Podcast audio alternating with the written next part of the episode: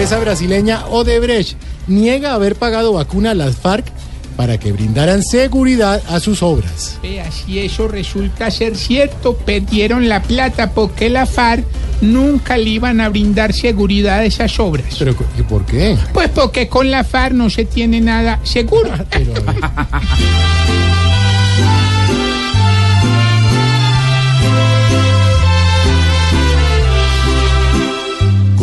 mentiras ninguno confía ya en Odebrecht, porque se mantienen llenando bolsillos a cambio de un bien.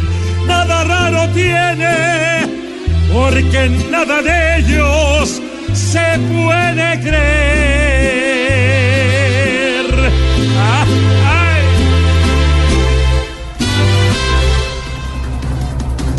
Hoy el país conmemora los 90 años del nacimiento de Gabriel García Márquez. Ay, sí, dicen que la Grisales se identifica mucho con Gabo. Claro, una gran lectora por sus obras. No, no, no, dice que porque ya tiene 100 años de solo edad. No, señora. vida, No.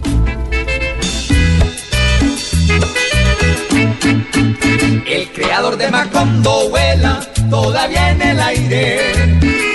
Cumpleaños de Gabriel recuerda un hombre de altura. Aunque no esté con nosotros, era un gran literario. Así los años se vayan yendo, seguir en nuestro recuerdo. Según dijo el alto comisionado para la paz, Sergio Jaramillo, guerrilleros de las FARC piden espacios audiovisuales y gimnasios en zonas veredales. Ay, ay, y si los guerrilleros están pidiendo gimnasios, ¿por qué no llevan al ejército a las zonas veredales? No, ¿y eso para qué? Ay, pues porque ellos lo que quieren es ejercitar todas las zonas. No, pero las... ¿Cómo no, estás de inteligente No, no es hoy? eso.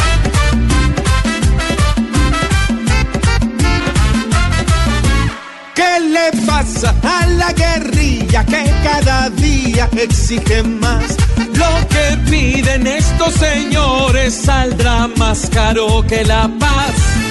Parece que el fin del conflicto les dio alas para reclamar. Y ahora tienen más exigencias que un concierto de Nicky Jam. Sí. 90 años de García Márquez, doña Aurorita. ¿Usted conoció a García Márquez? Sí. En sus libros. Ah, ¿no lo conoció en persona? No, ay, ojalá. Yo, el, el más famoso que he conocido en persona es Jorge Alfredo. Calcule No, pero usted no ha hecho el libro. cómo estoy de mal. Vemos así. Oh,